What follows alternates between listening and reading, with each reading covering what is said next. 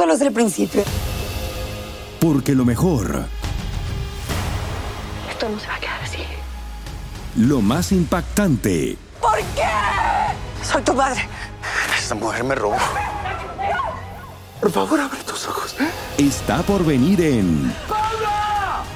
¿Entendiste? Tu vida es mi vida. De lunes a viernes a las 8 por Univisión.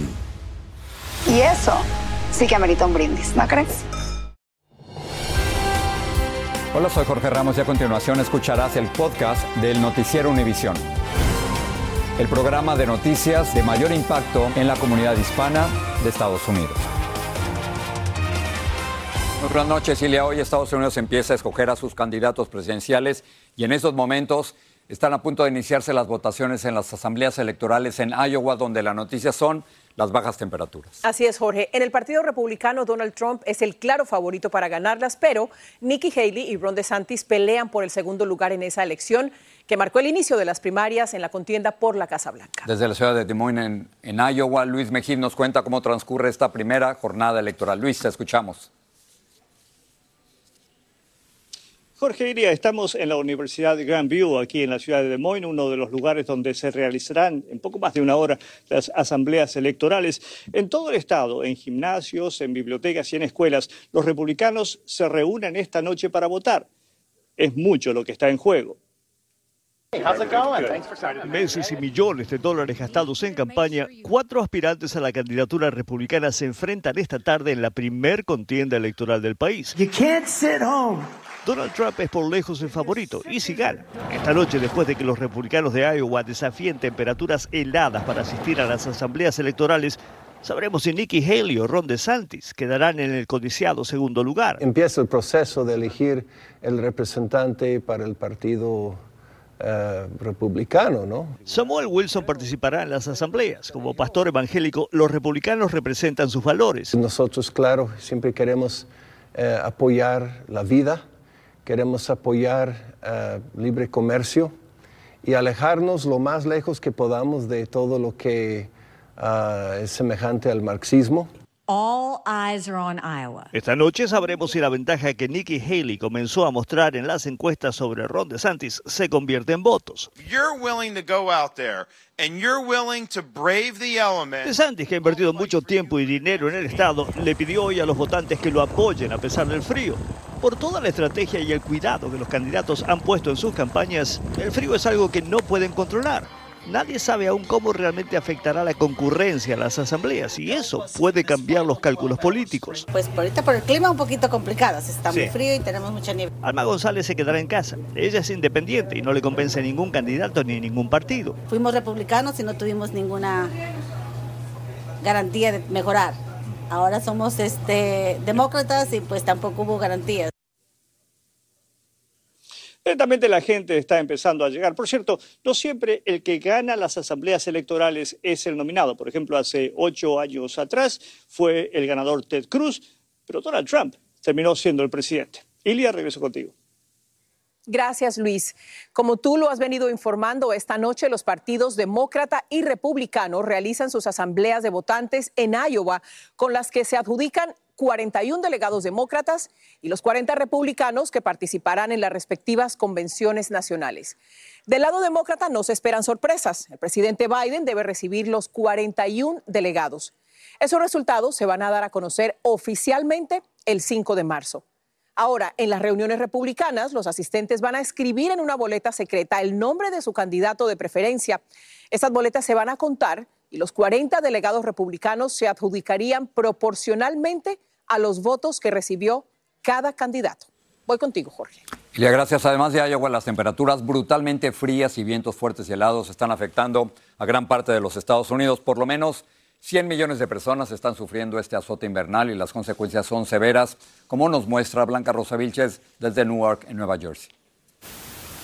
Las imágenes muestran las grandes acumulaciones de nieve y los contratiempos en las carreteras en varios estados de la nación. En Oklahoma, la visibilidad en las carreteras era prácticamente nula. En los alrededores del río Mississippi, en el estado de Illinois, los residentes de por lo menos 30 condados tuvieron que permanecer en sus casas. Más de 100 millones de estadounidenses están lidiando con una explosión ártica que trae nieve, hielo y temperaturas frías que no se han visto en años. Ahorita tengo dos pantalones y dos tengo debajo y encima este. En Chicago, las temperaturas se sintieron por debajo de los 40 grados Fahrenheit. Con el frío tiene que salir uno porque si no nos quedamos sin comer. En Buffalo, Nueva York, cayeron 6 pulgadas por hora con dos pies de acumulación. No bands are staying longer. Las bandas de nieve se quedan más tiempo y son más amplias, dice la gobernadora. Este video dentro del estadio Highmark un ejército de palas de nieve acudió a despejar las gradas del estadio. La ciudad les ofreció 20 dólares la hora por hacerlo. Hay alertas de frío para por lo menos 26 estados, desde la frontera con Canadá hasta el Río Grande en Texas. En ese estado, la empresa que opera la red eléctrica de Texas pide a los clientes que conserven energía. Mientras, en el aeropuerto de Dallas, deshielaban los aviones. Y aquí retrasan el vuelo por las condiciones del tiempo allá, no, estamos seguros, pero estamos preparados a lo que, a lo que toque. Preocupando a pasajeros como Juan Sáenz, que hoy llegó con varias horas de anticipación con sus ocho familiares para tomar un vuelo. Se anticipan más cancelaciones y retrasos de vuelos en las próximas horas, ya que el pronóstico del clima indica que a partir de esta medianoche habrá una acumulación de nieve entre 2 a 3 pulgadas. En el aeropuerto Newark, en New Jersey, Blanca Rosa Vilches, Univisión. Bueno, y nos seguimos preguntando cuánto más van a durar estas temperaturas extremas como en Iowa, donde se están votando hoy. Increíblemente, para pasar sobre esta información vamos con Jessica Delgado, meteoróloga de Univisión. ¿Cuál es el pronóstico, Jessica? Jorge Ilia, por lo menos hasta el miércoles continuaremos viendo estas sensaciones térmicas peligrosas, pero si hablamos de Iowa, estaremos viendo la noche más fría en cuanto a asambleas electorales, sensaciones térmicas de 27 grados bajo cero, temperaturas negativas que continuarán por lo menos hasta el miércoles. Si buscamos en la historia las noches más frías de sensaciones térmicas en Des Moines, fue, la última fue en 1972 y esta noche estaremos hablando de 27 grados bajo cero. No solamente Iowa, sino 23 estados del país de norte a sur estarán sintiendo los impactos de esta sensación térmica que pudiera alcanzar hacia el norte del país, sensaciones térmicas de 60 grados bajo cero. ¿De dónde viene este frío ártico? Viene del Polo Norte, llega hacia Canadá, los vientos fuertes lo empujan hacia el sur del país y por ello estamos sintiendo los efectos. Ahora, para las próximas días vamos a estar viendo mañanas congelantes para ciudades como Chicago en un solo dígito. Mañana 0 grados al despertar, Dallas 17 grados, para Nueva York 20 grados, para Orlando, para ustedes llega el frío a partir del miércoles con una mínima de 39 grados. La próxima tormenta ya está trayendo advertencias de tiempo invernal desde Texas hacia Maine, donde estaremos viendo agua nieve, lluvia helada, nieve principalmente desde Luisiana hacia el Valle de Tennessee. Para el noreste estará llegando esta nevada. Pudiéramos estar hablando de acumulados de nieve de 2 a 3 pulgadas en ciudades como Filadelfia, Nueva York y Boston, que no han visto nieve desde hace mucho tiempo. Así que hay que tomar todas las precauciones. Increíble panorama. Así es. Gracias. Gracias, Jessica. Bueno, hoy dieron de alta en el hospital al secretario de Defensa Lloyd Austin. Permaneció ingresado dos semanas mientras le trataban complicaciones de un cáncer de próstata. Lloyd mantuvo en secreto su condición y no se la comunicó ni siquiera a la Casa Blanca, quien lo criticó y prometió investigar. La Casa Blanca fue víctima de un falso reporte. Alguien llamó al número de emergencia 911 y dijo que había un incendio en la mansión ejecutiva. Varias unidades de bomberos respondieron al llamado. La persona que hizo esta llamada también dijo que había alguien atrapado. El presidente Biden estaba en Camp David cuando ocurrió este incidente. En Texas murieron ahogadas una madre mexicana y sus dos hijos mientras intentaban cruzar el río Bravo o Río Grande hacia los Estados Unidos. Y todo esto ocurre mientras Washington acusa a las autoridades tejanas de haber bloqueado el acceso de agentes federales a un parque que queda cerca del río Bravo por el que cruzan miles de migrantes. Reina Rodríguez nos cuenta lo que le pasó a la madre y a sus dos hijos se agudiza la batalla política entre Texas y el gobierno del presidente Biden. El Departamento de Seguridad Nacional exige al Estado de la Estrella Solitaria que cese y desista de impedir que la patrulla fronteriza haga su trabajo tras la toma de un parque a orillas del Río Grande y las muertes de una migrante y sus dos hijos. Me llenan mis ojos de lágrimas que todavía no me resigno a que ya no la voy a volver a ver. Ella era una mujer muy trabajadora. Esta mujer narra lo difícil que ha sido lidiar con la tragedia que atraviesa a su familia familia luego de que su prima y sus dos hijos de origen mexicano murieron en el río Bravo al intentar cruzar de Piedras Negras hacia Eagle Pass. No me imagino la desesperación que tal vez le dio de ayudar a sus pequeños y en ese intento tal vez también ella tal vez este, tristemente también se ahogó. La carta dirigida al fiscal general de Texas afirma que la combinación de equipos y barreras físicas de la Guardia Nacional del Estado está restringiendo inconstitucionalmente el acceso de los agentes federales en el área de Shelby Park, donde se habían registrado cifras récord de cruces irregulares. El gobernador tiene sangre en las manos y no ha sufrido consecuencias políticas, mucho menos legales. Por su parte, el gobernador Greg Abbott ha negado las acusaciones y dice que las muertes se deben a la frontera abierta del presidente Biden y que cuando los agentes federales solicitaron el acceso, los ahogamientos ya habían ocurrido. Y ese es el problema, es que hablan de otras cosas, pero no hablan del punto importante, ¿por qué sacaron al Border Patrol afuera? Texas tiene hasta el miércoles para eliminar todas las barreras de acceso. De lo contrario, el caso se remitirá al Departamento de Justicia para lograr restaurar la entrada a la patrulla fronteriza. nuestro gobernador, nomás para, como dicen, hacer teatro político, está buscando una confrontación así como esta, porque los que sufren es la gente de aquí. En Hidalgo, Texas, Reina Rodríguez, Univisión. Familia querida de Univisión, aquí Lucero para decirles que no se pueden perder el gallo de oro. Lunes a viernes a las 9 por Univisión. Gracias por seguir con nosotros en el podcast del Noticiero Univisión. Pasamos a Israel. Una persona muerta y 19 heridas dejan dos atentados en ese país. Autoridades dijeron que los hombres arrollaron a las víctimas de manera deliberada tras robar los autos, uno de los cuales pertenecía a una anciana fallecida que fue apuñalada por los atacantes. En un comunicado, el grupo terrorista Hamas celebró estos atentados. Precisamente Hamas divulgó un video que muestra a tres rehenes israelíes que mantiene cautivos en Gaza. Los tres se identifican ante la cámara y en un aparente montaje piden al primer ministro israelí, Benjamín Netanyahu, detener la guerra y que los lleve de regreso a casa. La guerra entre Israel y Hamas cumple 100 días y desde ese fatídico 7 de octubre del 2023, el número de muertos en Gaza alcanza los más de 24 mil, según fuentes palestinas. Eso equivale a más de 200 muertes al día y gran parte de la infraestructura de Gaza ha sido destruida y un 85% de la población ha quedado desplazada. Ahora, Israel reporta más de 1.400 muertos y más de 100 israelíes continúan secuestrados por Hamas, es decir, el futuro de la región sigue incierto. Las autoridades de Nueva York planean presentar un cuarto cargo de asesinato a Rex Huerman, el acusado de ser un asesino en serie de mujeres cuyos cadáveres se encontraron en Gilgo Beach. Huerman enfrenta ya tres cargos por el asesinato de tres mujeres. La policía dijo que busca al sospechoso que mató a tiros a un hombre en el metro de Nueva York. Los detectives dijeron que la víctima mediaba en una disputa entre dos personas y que una de ellas le disparó y huyó. La víctima fue hallada en un vagón del metro y falleció en el hospital. Es el primer homicidio de este año en el metro de Nueva York.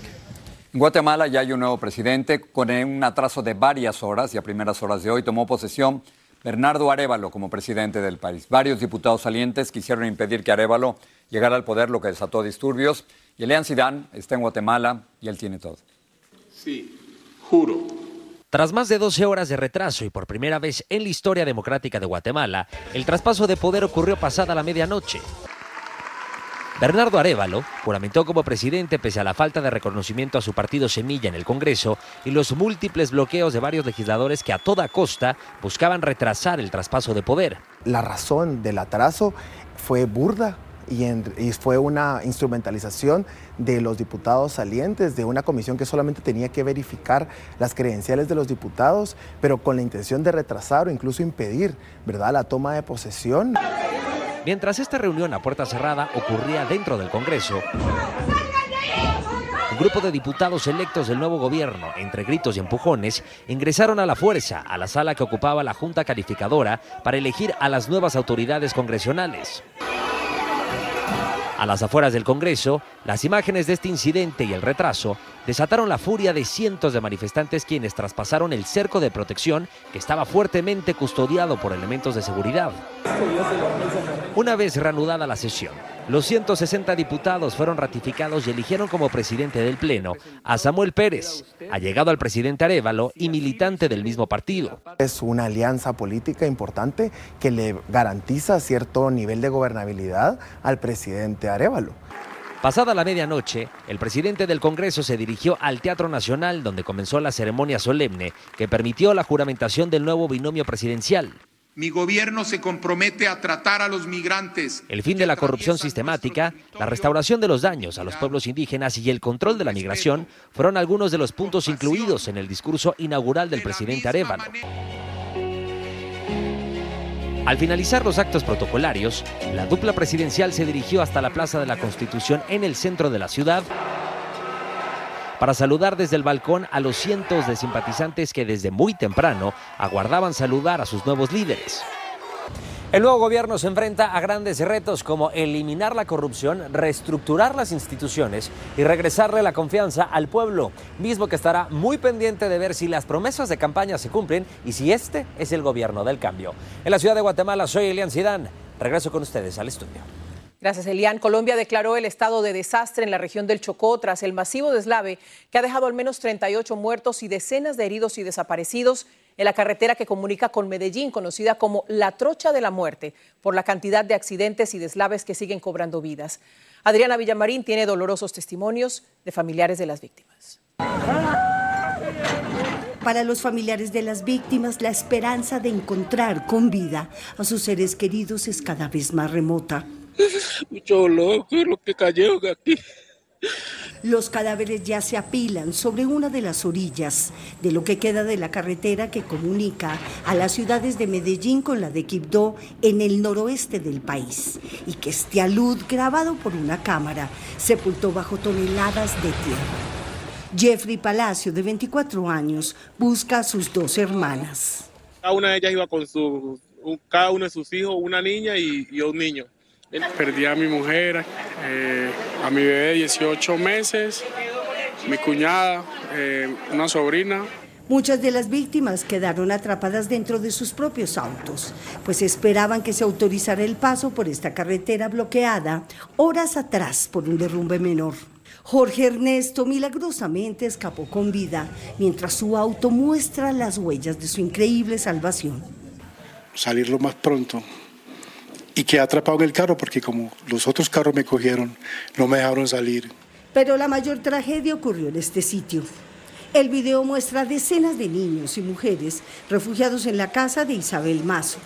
Ella se había propuesto cocinar y alimentar a decenas de pequeños que llevaban horas atrapados en el tránsito.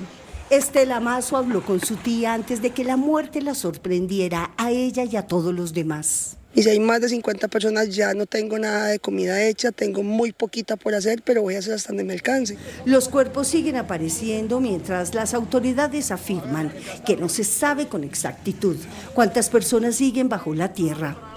El gobierno colombiano se hará cargo de los funerales de las víctimas, que serán despedidas en un sepelio colectivo en el noroccidente del país, en Quibdó. En Bogotá, Colombia, Adriana Villamarín, Univisión. Varias comunidades le rindieron homenaje a Martin Luther King en este día dedicado a su memoria por la lucha incansable por los derechos humanos. En algunos lugares el mal tiempo obligó a reducir los programas de homenaje, pero en todos se resaltó el gran aporte de Luther King por la igualdad en el país. Juan Carlos González nos habla de esto. Con mucho colorido, música y alegría. Así es como hoy se celebra en diferentes partes del país un aniversario más del natalicio del doctor Martin Luther King Jr que los trae uh, más juntos a toda la gente. Yo me crecí aquí. El líder de los derechos civiles nació el 15 de enero de 1929 y hoy su legado, dicen, ha servido para unir razas. La participación de estos estudiantes que representan a la comunidad mexicana es una muestra de ello. Sí, sí, este, me gusta a mí muchísimo porque este, demuestra que también nosotros la, como latinos este, importamos. Este desfile se realizó en el sur de Los Ángeles, corazón de la comunidad afroamericana. En este desfile también participaron miembros de diferentes sindicatos como este que representa a los proveedores de cuidado a largo plazo. Entre ellos encontramos a Mirella, quien opina que si bien es cierto que el sueño del líder de los derechos civiles de que haya igualdad no se ha cumplido, sí ha habido avances. El racismo sigue, pero estamos mejorando a través, estamos este, aprendiendo de, de otras culturas y y del legado que dejó Martin Luther King. Pero la escena se repitió en diferentes ciudades del país. En algunos lugares se rindió homenaje al doctor Martin Luther King a pesar de las condiciones climáticas adversas. Hoy el líder de los derechos civiles, quien fuera asesinado en abril de 1968, habría cumplido 95 años de edad. Aunque para muchos como Cintia, su legado sigue vivo. Porque nos recuerda de que tenemos que tener importancia a todos, no importa el tono del piel. En Los Ángeles, Juan Carlos González, Univisión. Tanto que aprender y aplicar de Martin Luther King para los latinos ahora mismo, ¿no? Así es, los derechos civiles son derechos humanos, Jorge, y el doctor Luther King siempre tuvo presente a la comunidad inmigrante en su lucha. Con esas ideas nos vamos. Gracias. Muy buenas noches.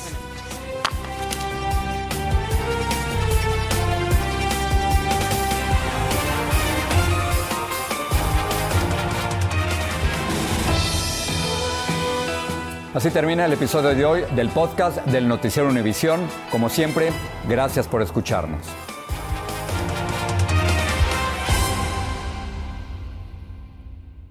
Esto solo es el principio.